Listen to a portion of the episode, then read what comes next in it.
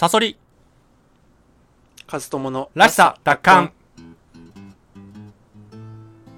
このラジオは社会の荒波の中にあっても自分らしく生きるためにかつて持っていたらしさを取り戻すそういったコンセプトでお送りいたします。パーソナリティは私ストーリー研究家自称ストーリーテラー赤いサソリと大学で哲学を専攻していたブロガー本業編集者の和友さんの2人でお送りします。はいあのサソリさん。はいはい。AI だって分かってても人間として愛すことってできる。なるほど。あーなるほど。AI だって分かってても人間として愛すってできるか。あー、いいテーマですね。はい。というのも、うんうんうん。エクスマキナっていう映画をはい。見ましたよね。X マキナ見たね。でこれはそうデウス・エクスマキナ機械仕掛けの神様から撮っている映画ですけども。ああ元ネタってこと？これのか原作？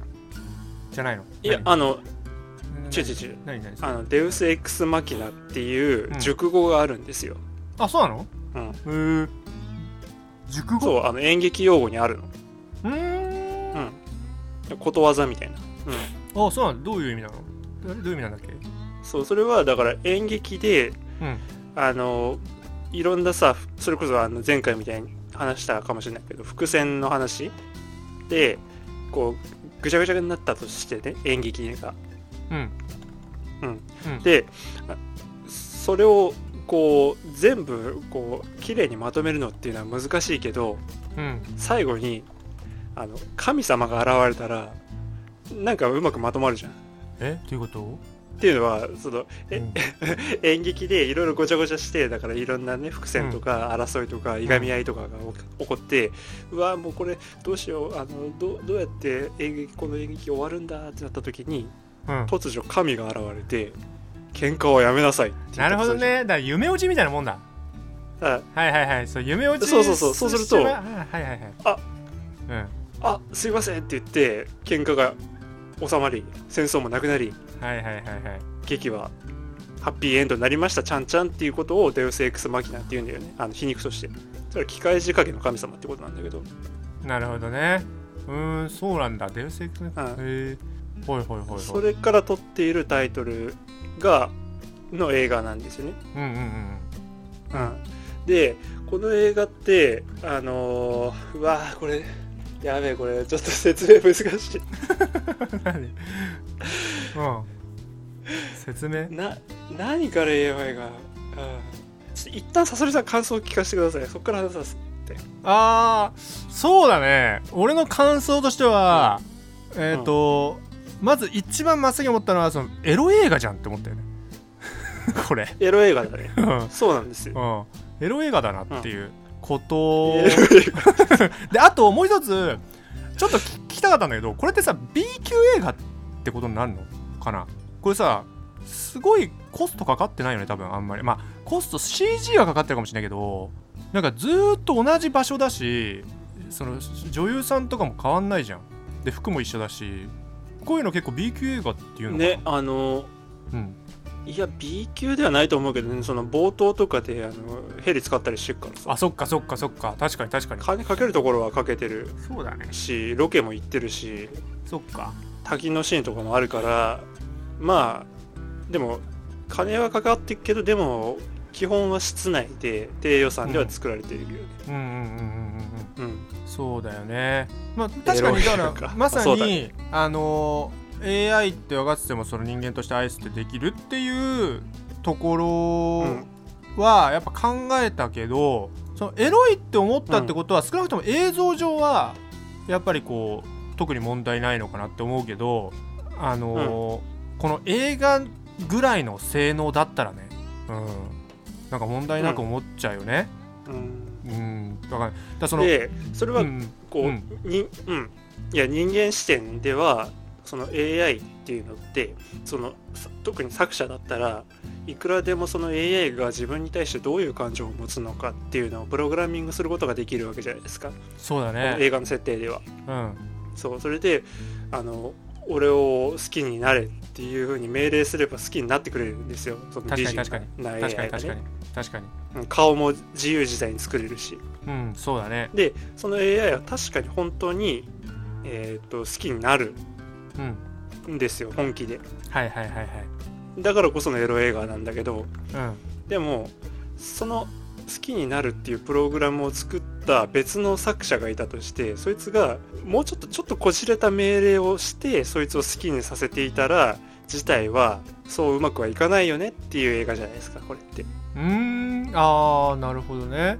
うん、うん。っていうのは、うん。あの主人公がその AI、まあ、ヒロイン。AI と、うん。あの AI だと分かっていてもこうちょっと対話をする映画なんだけども、それを作った別の人がいるんだよねその制作者が。うん。うん。そう。それでそいつは実は AI にこのああもう難しい。やべ。ちょっと待ってこれ無理だわ、俺え？どういうこと？あー何？なんかえうん。何を言おうとしてんだろう？おえだからう。んそのあらすじを、大まかなあらすじを言いたいんだけどあー。説明するの難しくない？これ。うん。あーそうなんだ。だ結構だからさ難しく撮ってるんじゃないの？俺なんかそんなに難しく撮らなかったっていうか、ねそのとあるそのだからその人工知能をだロボットを、まあ、ヒューマノイドって言った方がいいのかな？ヒューマノイドを研究している極秘裏に研究している研究施設には呼ばれるんだよね主人公がね。でそこでチューリングテストって言って、うん。アラン・チューリングのそのうん。この、えー、と AI 人工ロボットと話してみてそれでそれを、うん。そいつを人間と思うかどうかっていうところ、うんうんうんその、えー、とテストしてほしいって主人公に言ってでチューリングテストが始まるんでで要は結局はあの人間って人間に思うってどういうことなのかっていうところをなんかこうテーマにした、あの作品ってことだよね。その人間と AI っていうのはまあほとんどこうああなんかその限限りなくこうなんて言うんだろうあんまりどんどんどん人間として感情移入しちゃうんだよね主人公がねその AI に対して。そうそうそうだそう。テストはもうめちゃめちゃ合格なんだよね。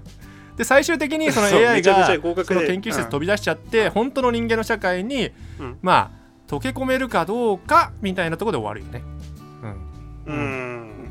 だからそこで問題なのは、主人公はだからある会社でっかい会社なんか Google みたいな会社に勤めてるんだよね,、エリートとして、そう。でその社長が主人公を俺の別荘に来いって言って呼ぶじゃないですか、でその別荘に行ってみたらその AI がいた、でこの AI とちょっとチューリングテストをしてこいつは人間であるかっていうのを確かめてほしいっていうふうに言われるその社長に。うん。うん、であのいやだって分かってるじゃんこれもう AI なんだからっていうふうに思いつつもその対話を重ねるごとにあれこれこいつ本当に AI なのかな。まあ AI なんだけど。うん。もう人間と思ってもいいんじゃないのみたいなふうに思っちゃうで、うんうんうん。AI もなんだか自分に気があるように思っちゃう。で自分もなんかその AI の顔のタイプ顔がタイプだと好みだと、うんうん。思っちゃう。うん。でなんだかちょっと AI をその最初に言ってたようにエロ映画って言ってたようにちょっと好きになっちゃう。うん。なんかもう理性では AI だって分かっててもなんか本能的になんかこの AI になんかこうあのエロい意識を持っちゃうみたいな。うんうんエロい意識っていうかもうこ行為だよね。もっと綺麗に言えば、うん。行為を持っちゃう。うん。あおかしいなって思ってたら実はその社長がその AI にプログラミングをしていた、ううん。んでこのプログラミングが、そもそもさちょっと待った、うん。ってことは和直さんって、AI に恋なんてするわけないだろみたいな前提があるんじゃない？うん。俺ねそれそうでしょ。ずいや AI にも恋するっていうかあの二次元好きな人っているじゃん、ああそういうとこだね、その結局あの人間って人間以外に恋することできるよって思ってるからこの映画が単純だと思ったんだよね。ああそこそうそうそこでなるほど、ね、はだからこの映画はそもそも多分和信さんは大前提として AI に恋愛感情ってものを抱くことってのはありえないだろうっていう前提で見てるとすごく複雑。どうして主人公が好意を抱いてしまうのかっていうところがすごく複雑になるんだと思うんだけど、俺は別に当たり前だと思うしあそこまで成功に作られたらなおさら当たり前だと思ってるわけよ。そのだなぜなら、人間はミッキーまあミッキーマウスとかが好きとかはちょっとさすがに恋とかは違うかもしれないけどでもマジで二次元のアニメとかにマジ恋する人っているから。うん。そう。だからねそうそう。俺はだからそこは全然そのありえると思ってそう。全然大丈夫って思って見てたからあんま複雑だと思わなかったんだと思うね。うん。ああなるほど。ただあのこの映画の丁寧なところっていうのは、そういうふうに、そのなんだろう機械とか鉄の塊に対して恋なんてするわけないだろうっていうふうに思ってる僕ですらうんうん。これでこいつは好意を持つならしょうがないよなっていうふうに理解できるような原因をちゃんとちょこちょこ入れてるんだよね。おそこがいいいい映画だなとかか。っていうのはあの、うん。大前提としてこの AI を作った社長が Google みたいなのの,、あの社長であるっていうことでその膨大な情報を持っている。でうん。その主人公を事前にその検索履歴をハックしてそいつの好みとかを盗んだんだよね。であこいつはこういう顔のやつが好きなんだなっていうのを盗んでいてで AI もそうその好みに合った顔を作っている。ねまあだからそういうふうにその見た目を事前にす主人公が好みなようにできている。で、はいはいはいプログラミングでさも主人公に気のあるような素振りを見せるようなプログラミングをしていると。うんうんでわあの私を出してみたいなことを言うと。このうんうん。閉じ閉じた部屋から出していうふうに言う。そこでなんかちょっと正義心も湧いてさ。うんうんなんかヒヒーローになったつもりになって。うん。うん燃え上がると。うんうんこれはまあ恋になるだろうなっていうふうに理解はできるんですよ。うんうん。僕でも。うん。だからうまいなと思った。なるほどね。うん。そう。でえっと、さらに話進めるとそこでまた複雑だなって俺が思うのはそうん。の社長がプログラミングしたのは、このあ何？AI にプログラミングしたのはこの主人公を好きになれってプログラミングをしたんじゃなくてうん。この別荘から逃げるためには色仕掛けをしろみたいな感じでプログラミングをしたんだよね確か。うんうんうんうんうんうん。そうだね。うん。まあ本当かどうかも分かんないけどねそこはね。うん。な何が本当かどうかも分かんないけどまあまあまあ、うん。そううだね。まあでもだから好きっていう感情は絶対ないなって確信するのはやっぱり最後一別もしないからね主人公のことを。そう？脱出する時に。うん。だから怖いよねあれ。あのね俺ねそれはねちょっとねえっと若干考察するとうん。実は人間らしいのかなとか思っちゃうこともあったけどねちょっとね。だその好奇心が勝っちゃうっていう単純に。その脱出への好奇心が勝っちゃう。そのなんか AI として人がプログラミングすると困ってる人がいたら助けそうじゃん。あれを無視できて好奇心が勝っちゃってバッと脱出できるってプログラミングできるのかなとか思っちゃったねちょっとね。うん。その人人間って思わせないといけないわけじゃん。プログラミングの時点でね、そうだから人間って人が思わせるためにはああいうことをすると AI っぽいじゃん。ああやって「待ってくれドーン!」とかやってやってですごいかずーっとさうん。うんあの好き好きというかあのなんか何度も何度も話し合って割とこう親密な関係になった人に対して一別もせずに、うんうん。行くっていかにも AI っぽいじゃん。だからその人間社会であんなの溶け込めないじゃん。あんなことしちゃったら、うん。うん。だから AI の作成者としては絶対にああいうところは見過ごさないようにプログラミングすると思うんだよ。だからプログラミングされてるはずなのに好奇心が勝っちゃうっていうのはあそうそうそう。すごいなんだろう人実は人間的なんじゃないかなって思っちゃったよね。そのプログラミングされてる AI であるほどあそこは助けちゃう、うん、人間だからっていう風に思った。だからそう冷たいっていうのは実はプログラミングされてないからできるっていうかと思ったよねちょっとね。うん。あちょっとなんかす深読みが深読んだね。深読んだね。な深読んだっていうかななんだろうななんかそうだね。でも明らかにあれはさあのーそう AR っぽい動きとして撮ってると思うんだよね、監督も。あの AI だからうん。一別もせずに言ってるんだよっていう。うん。そう、うん、まあね。ただねその話にちょっと関連するかわかんないんだけど「うん。ブレードランナー」っていう映画あるじゃないですか、うん。見たことある？いやない。俺見たことない。あそう。あのフィリップ・ケイ・ディックの「アンドロイドは電気羊の夢を見るか」うんのうん。あの映画版なんだけど、これはそのまあだからこれと似た話のエクスマキナとちょっと似てるんだけど人工知能も、うん。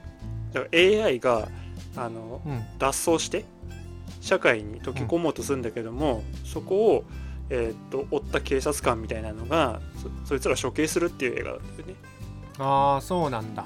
へえそう。それで、まあ、一人ずつ処刑していくんだけど最後の一体がすごく強くて主人公、うん。警察官警察官でもないんだけどまあそういうその処刑をするやつがハリソン・フォードなんだけど、負けるんだよ、AI に。え。そう。で、ほうほうほうそうね。うん、うんその AI に殺されようとするんだけれども最後の最後で、うん。その AI は今まで殺そうとしていたハリソン・フォードを助けちゃうんだよね。あのビルの屋上で戦うんだけども今落ち落ちるって瞬間に手を差し伸べて助けちゃうんだよ。へえそれをちょっと気まずいようににうん。あのちょっとちょっとニコって笑って去っていくみたいなあ終わりだ方だったと思う記憶してんだけど、うんうんうん。っていうのはそういうふうに AI でプログラミングされちゃってる。人を助けるっていうふうにプログラミングされてるからどれだけそいつを殺したいっていうふうに思って直前まで殺そうと思っていたやつでも、そいつが今死にそうだっていうふうにこうもがいてるところを見ると思わずこう手を差し伸べてしまう。っていう AI の悲しさみたいなのも描いている作品なんだよね。あーはいなるほどね。うん、そう。でそういう意味で言うとそのエクスマキナの最後の部分っていうのは本来だったら人間を助けようとするけれどももうそれすらも上回るぐらいの好奇心が勝って一別もせずに外に出ちゃうっていうところなのかな。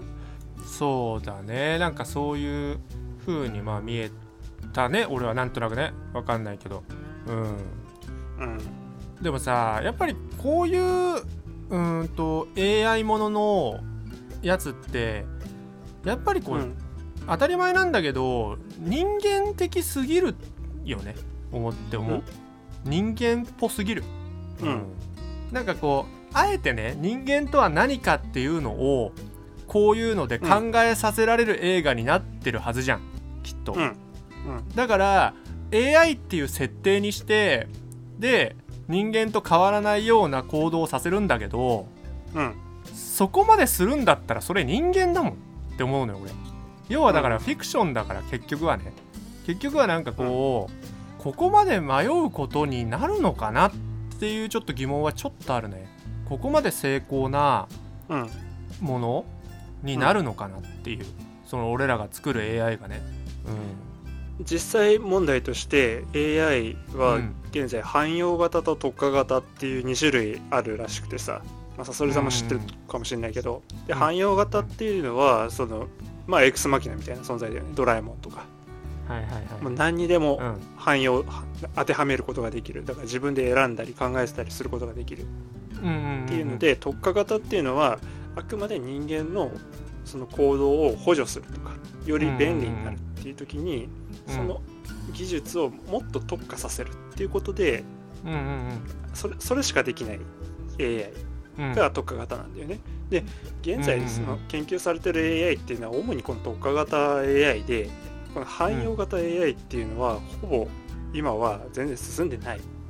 てかさ X マキナと汎用型 AI っていうのはあのー趣味だからね。で作る意味はないからね。うん。そうだ、そのあれはなんか趣味なのよ結局。だからあんまりこう研究費とかももらえないだろうし。うん。だってその二足歩行である意味とかないじゃん、うん。うん、その全環境対応型とかだにするんだったらやっぱり火星とかを探索できてるようなタイヤうん。式でよ4つ足のタイヤ式とかの方が絶対いいし。そうだから二足歩行で人間っぽいもの人間と同じものを作るっていうのはまああれ趣味でしかないわけよね多分。まあだから必然的にこう、うん。ダッチワイフみたいになっちゃうんだよねそうそうそうそう。そうだしだそれは特化型なんだよね。ダッチワイフは。うん。変な話。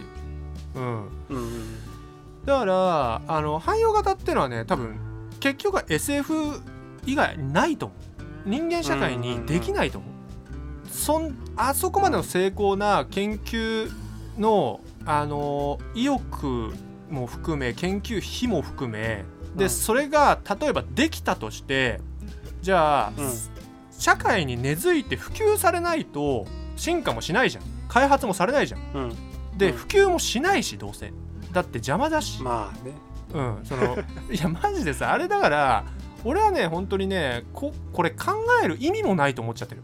ぶっちゃけ。って言っちゃうと、ううんん、このこういう AI と人間の違いとか AI と人間がいつかこうもうどっちも分かんないようなじ時代が来るとか、うん。来ないと思うからね。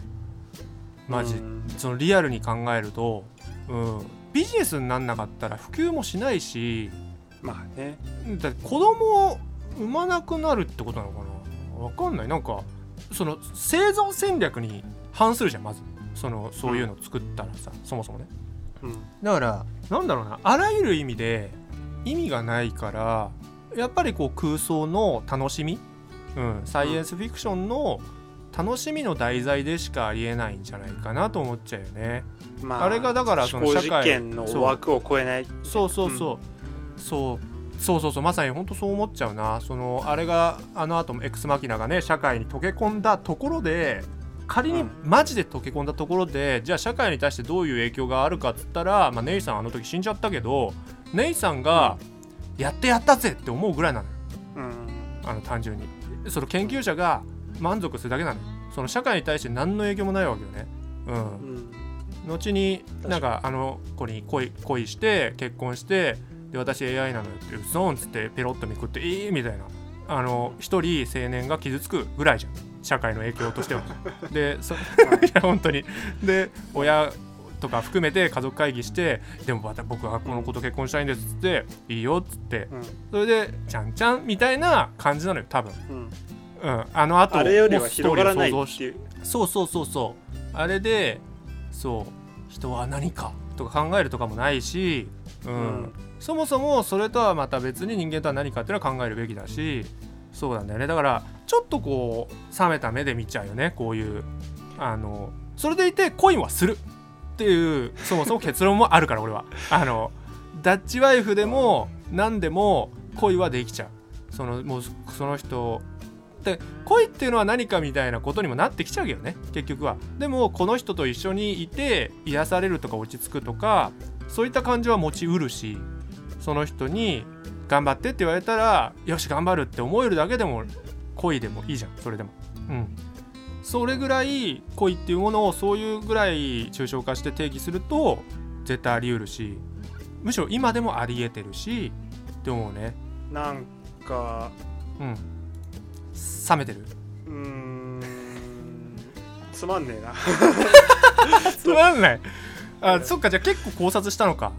でも聞かせてほしい聞かせてほしいそれは。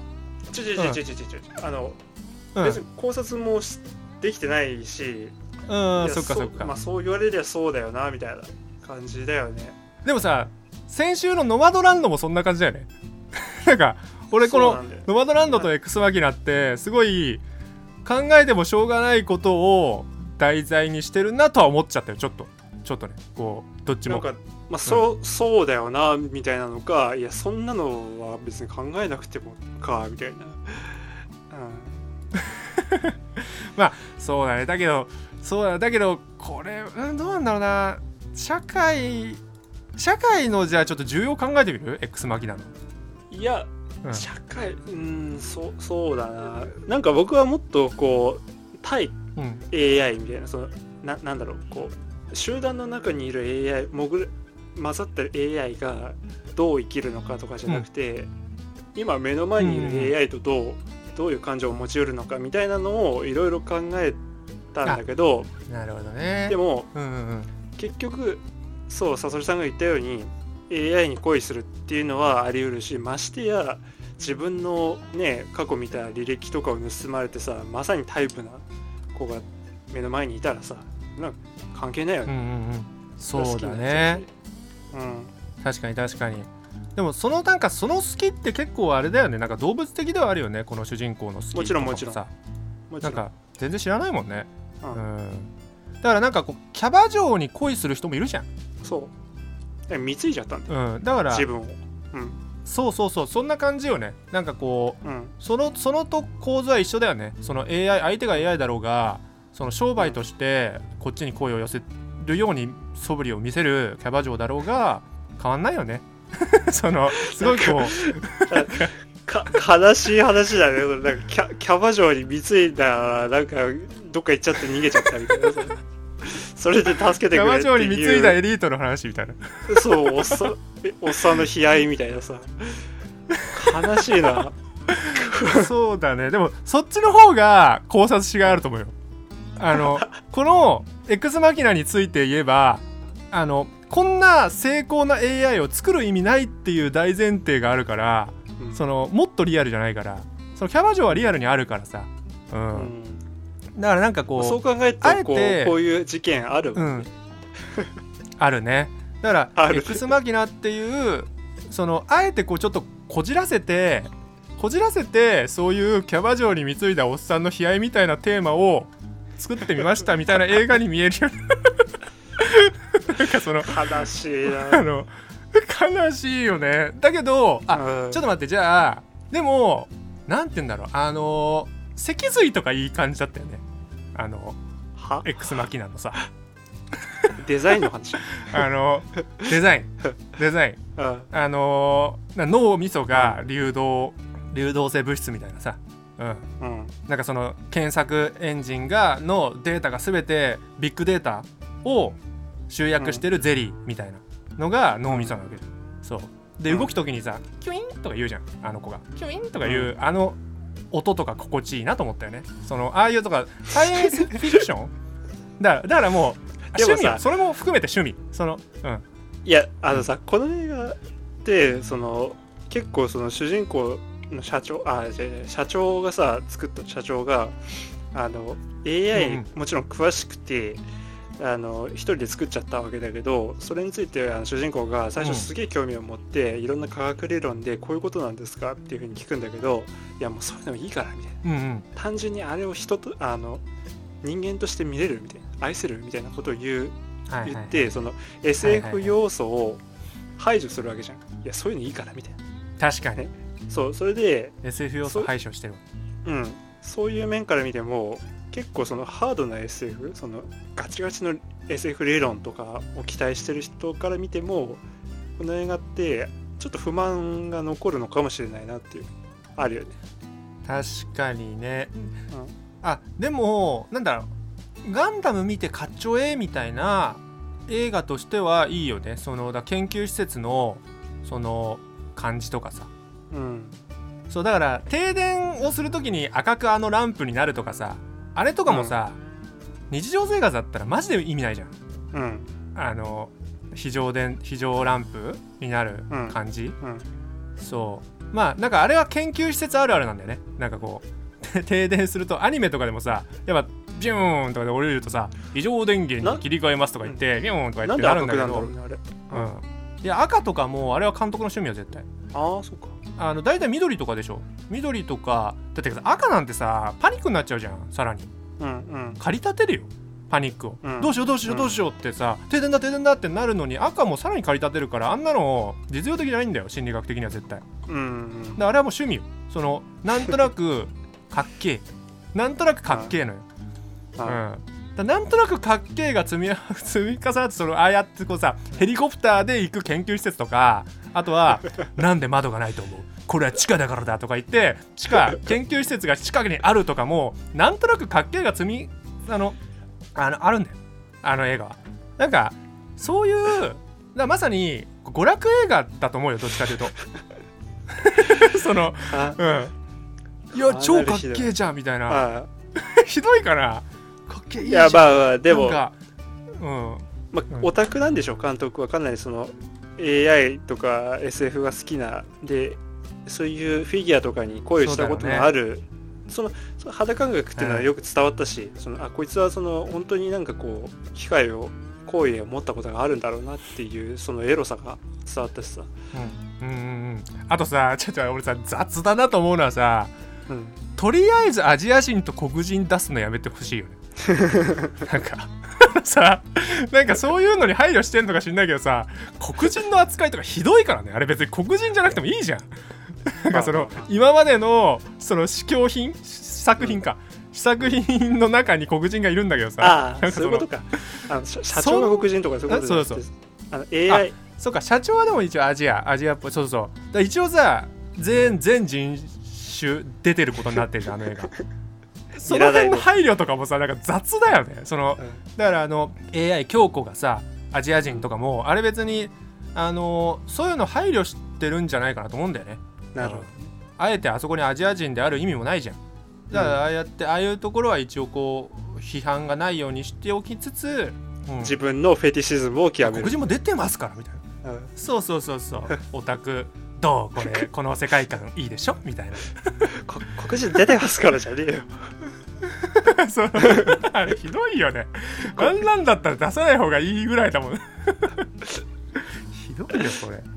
この映画。うん。まあでもあの褒めるとしたら俺は結構あれではあの冒頭の不穏な感じとか好きだけどね。なんかこれから何が起こるんだろうみたいな。あまあホラーだもんねこれね。ホラーだよねぶっちゃけ、うん。いや俺もなんかそうだよね。だからホラーっていうジャンルの時点でもうエンタメだもんね。一種いわば正直。うん。ただこれは東博樹がだからあれでしょ？そうなんですよ。え東面博樹は面白かったって。言って。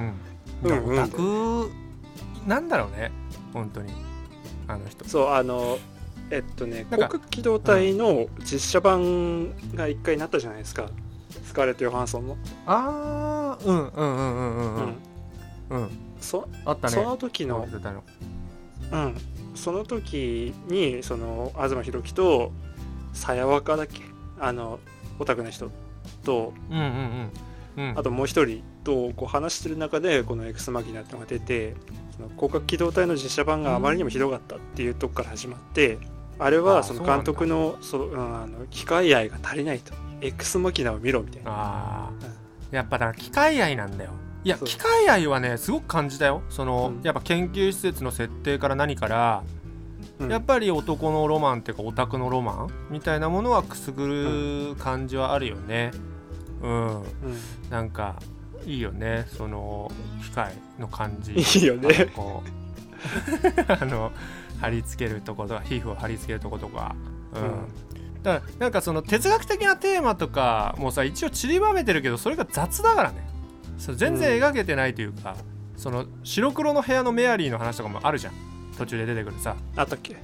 覚えてる？そのメアリーっていう白黒の部屋で過ごすメアリーっていう子がいてでその子は知識としては色についても全部知ってる、だけど白黒の部屋に住んでる。でその人がえっ、と外に出た時に初めて色について学べる、うん。うん、だからそれは AI がここにいるだけでは知識 Google 検索でさ人間とは何かとか知識はめちゃめちゃ知ってるかもしれないけど外に出たら出て初めて人間ということを学べるんだよみたいなことのメタファーだと思うんだけどうん。そうなんかこうその辺もなんか雑だしね。だからそのその後描いてないから。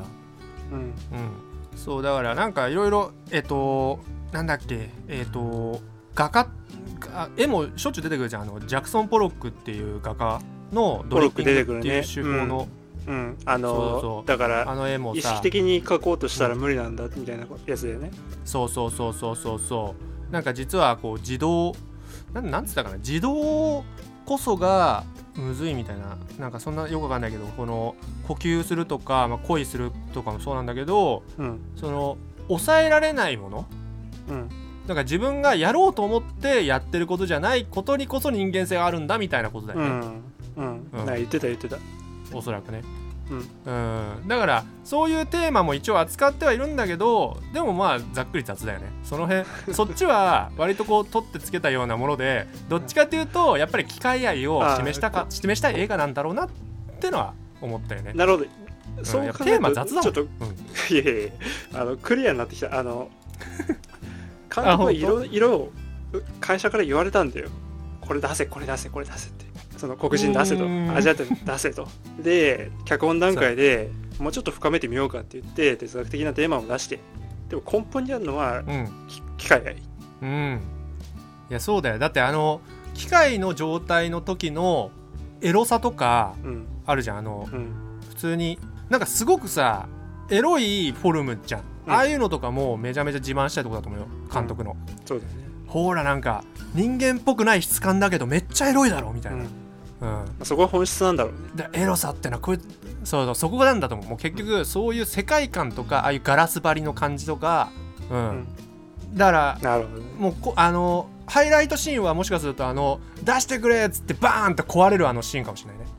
あれすごい怖くない？出してってバーンバーンって AI がさ腕叩いてさ腕がバキっても,、もげても叩くみたいなあああれすごい AI っぽいじゃん、うん、確かに確かあれとかはもう監督の一番きかなり気合入ってるシーンだと思ううん、皮膚をペロッとめくるところも気合入ってるだろうけどね。なんかかなり、うん、だそういうところを楽しむ映画なのかなと思うなるほどね。まあじゃあかなりさそりさんはまあ60でしょ。どうせ。60ですね。ズバリ。60です ズバリ60です。ズバリ60ですか？まあそうだね。60だね。うん。ズバリ60だなかもなく不可もなく。でまあ機械愛とかが俺興味がないからね。うん。そこが興味あればもっと高いのかもしれないね。うん。どうですか、僕も60ですね。あ60はい。そっか結構厳しい。60は結構あカズトンさんにしては厳しめだよね。そうなんかね。あ厳しめじゃないのか、まあ、シザーハンズと一緒か。ああシザーハンズと一緒。シザーハンズ？だね。あさらば愛しきアウトローとか。あ一緒だね。頭の中の消しゴムメッセージが60あ一緒だねっていうかお俺やっぱ SF ダメなのかな？あーいいじゃん。SF ダメなのかな？でも SF はやっぱりねそういうこうなんかこう、うん、これ見ていいでしょっていうのがやっぱ出ちゃうもんね。やっぱフェチ出るよね。うん。出るね。うん。なるほどね。じゃあ、えっと、和夫さん来週の作品お願いします。はい来週の作品は「えー白日のカラス」というドラマスペシャルの番組です。不実のカラス、はい。ぶっちゃけえそれあ日本です。日本？うん。うん。あの伊伊藤白日のカラス。伊藤淳ってあのえっとあー電車男の、そうそうそうあの仮面ノリダーのうん。あの子役。うーん。すごいねそっち行くんだ なるほどとかが出てるドラマで。実のカラス。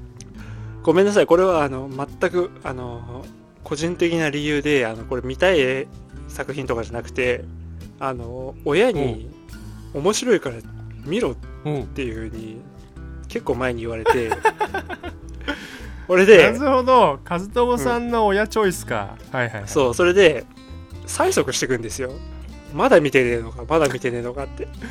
であ面白くなさそうなんだよね。なるほど。えちょちょっと待って。え？ちょっと待って。ん？えっと one two three とかない？大丈夫？えでもこれ1、まあ、2あるあるっぽいけど、でも 1, 1だけでいいんじゃない？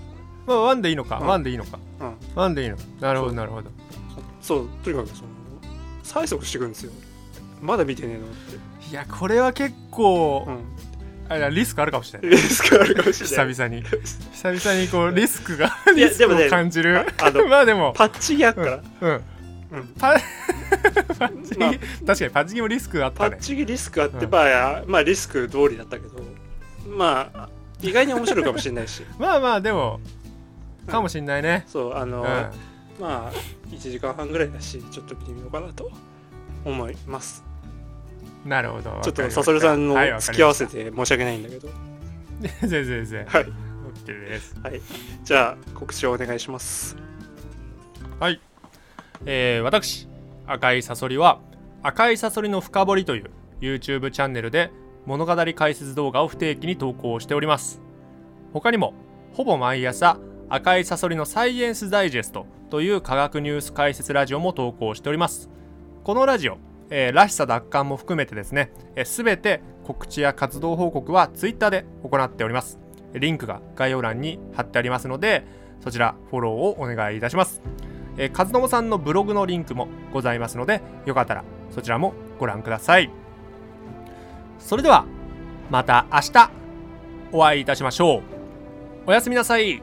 おやすみなさい。